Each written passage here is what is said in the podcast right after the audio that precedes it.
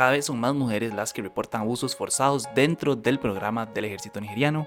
En Portugal vetaron la despenalización de la eutanasia y Fox News alcanzó un acuerdo para no ser demandado. Esto es Primero lo Primero, un podcast diario y no pasa nada con todo lo que tenés que saber para empezar el día. Recuerden que pueden escucharnos de lunes a viernes a las 7 de la mañana en su plataforma de podcast preferida. Hoy quería comenzar contándoles que Routers hizo lo que yo considero es un señor reportaje sobre los abortos forzados en el programa del ejército nigeriano, pero como es un reportaje de casi 10 páginas, les voy a dar la versión resumida. Igual si se los recomiendo que lo vayan a leer creo que es lectura obligatoria para el día de hoy. Nada más se meten a la página de Routers y ahí lo, lo encuentran. Pero sí, ellos pues consiguieron el relato de dos mujeres que es muy similar al de más de 30 mujeres y niñas que han denunciado sangrados luego de recibir pastillas e inyecciones como parte de este programa. Eh, todos estos casos pues finalizaron lastimosamente en un aborto no deseado y de hecho se vienen dando durante los últimos 14 años que el ejército ha estado en guerra con insurgentes islamistas. Esta situación en realidad no es algo única del ejército. Según Reuters, al menos 10.000 embarazos de mujeres y niñas de hasta 12 años han sido interrumpidos por insurgentes islamistas desde el 2013. Pero específicamente estos dos embarazos, o bueno, estos dos relatos pertenecen a Binta Yau y Rabi Ali. Y aquí quiero dejar muy claro, ellas son dos mujeres que no se conocían un día se conocieron en una boda y ambas se dieron cuenta que habían sido capturadas y embarazadas por insurgentes islamistas y que ambas perdieron sus embarazos luego de ser detenidas por soldados nigerianos y de recibir píldoras e inyecciones sin su consentimiento. A ojos de este programa de abortos, los hijos de los insurgentes estaban destinados a alzarse algún día en armas contra el gobierno nigeriano y por eso fue que las obligaron a abortar. Ellas pues cuentan que fueron secuestradas por militares islamistas, obligadas a casarse y que quedaron embarazadas durante su cautiverio.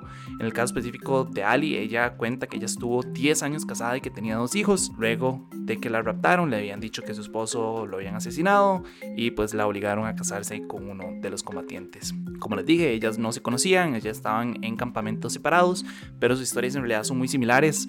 Eh, ambas lograron escapar cuando hubo un tiroteo entre los insurgentes y el ejército nigeriano y luego escapar fueron detenidas por soldados nigerianos, las subieron a unos vehículos del ejército y las llevaron a un lugar que se desconoce donde se les administraron las pastillas y las inyecciones.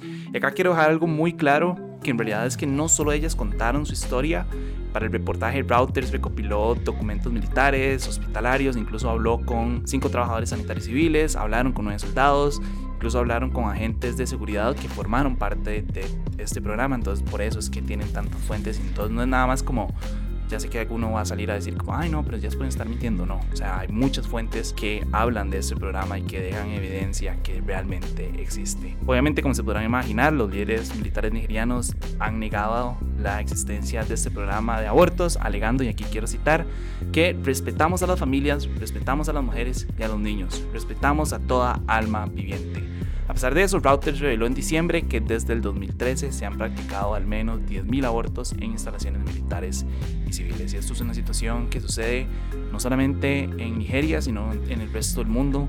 Me parecía importante, pues obviamente, que ustedes pudieran ver qué es lo que está pasando. Yo sé que es un tema difícil, yo sé que es un tema que puede ser muy sensible, eh, involucra desde rapto, violación, abortos forzados. Entonces, yo sé que es un tema complicado, yo sé que es un tema difícil de, de digerir y yo sé que tal vez no es el mejor tema para iniciar el día, pero sí creo que era importante, ¿verdad? Creo que era importante que ustedes puedan ver lo que está pasando en el resto del mundo. Me duele mucho este relato, la verdad.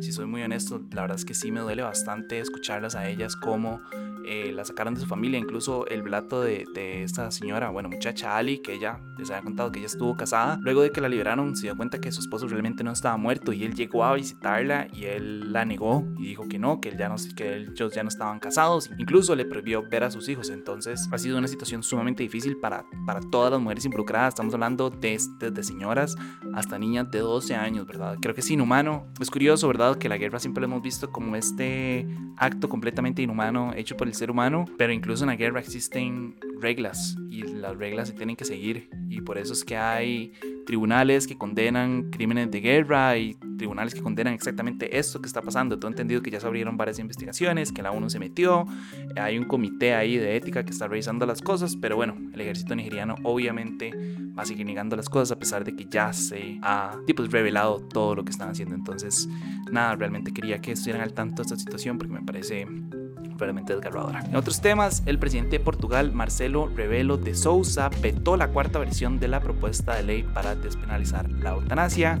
Según él, o bueno, según lo que explicó, aún se necesita más información sobre las diferencias entre el suicidio asistido y la eutanasia, así como todo el proceso de supervisión que debería acompañar este procedimiento. Acá creo que es bastante importante mencionar que Sousa forma parte del Partido Conservador, entonces obviamente va a estar en contra de pues, todo este tipo de leyes.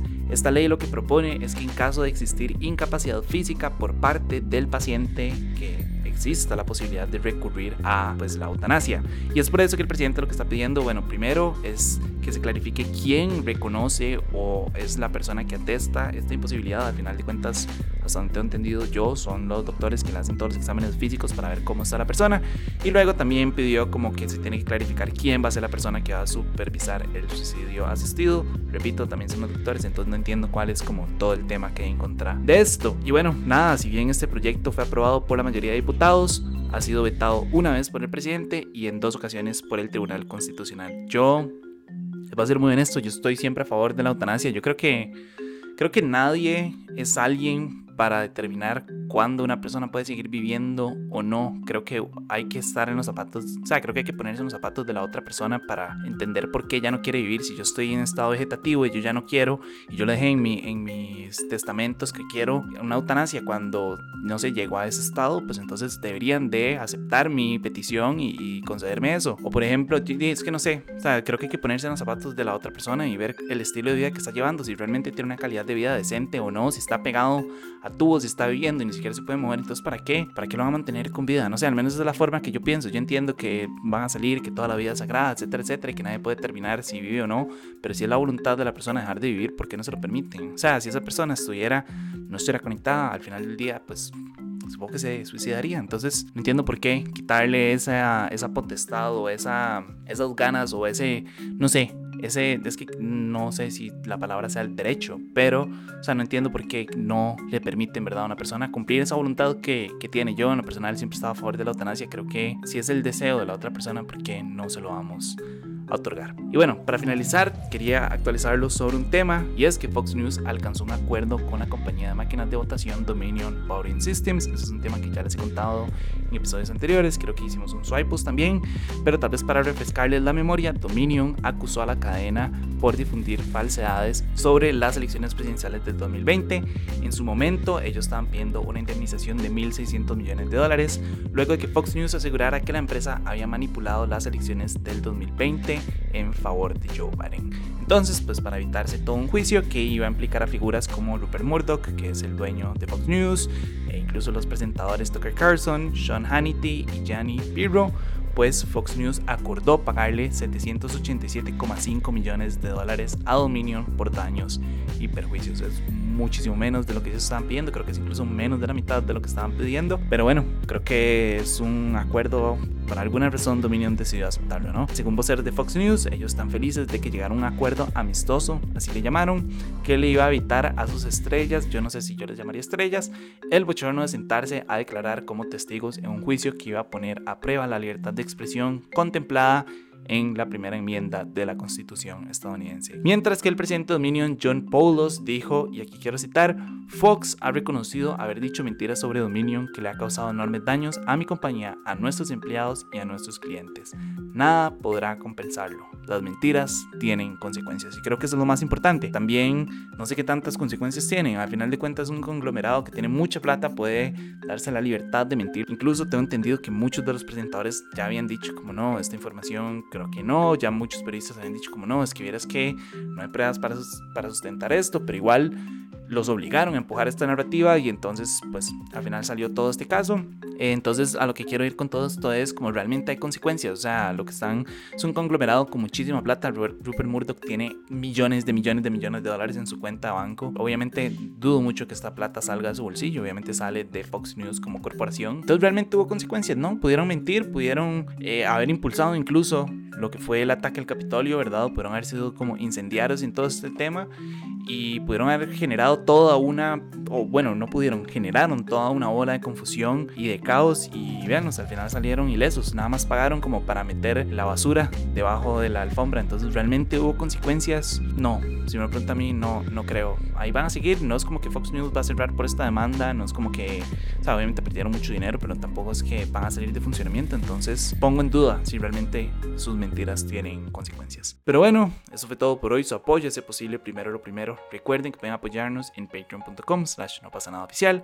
Y para los que nos están escuchando por Spotify, el poll de hoy es, ¿ustedes están a favor de la eutanasia? Sí o no, como yo ya les comenté, pues en realidad yo estoy a favor. Creo que si yo ya quiero dejar de vivir porque hay una persona o que hace que una persona tenga más voz y voto en mi decisión de ya no vivir más. O sea, genuinamente no entiendo. Dice, no estoy teniendo una calidad de vida decente, entonces ¿por qué me van a obligar a vivir? A final de cuentas, ellos no van a intentar garantizar que yo tenga una mejor calidad de vida. O sea, como les decía, si yo estoy entubado, probablemente a ellos no les importa, estoy entubado, ellos no van a estar pagando mis tratamientos, mi familia o a mi familia, ¿verdad? Como para poder ayudarnos a llevar ese tratamiento. Entonces, genuinamente no entiendo, no entiendo por qué, pero bueno, ahí se los dejo picando. Ustedes me dicen si están a favor o no.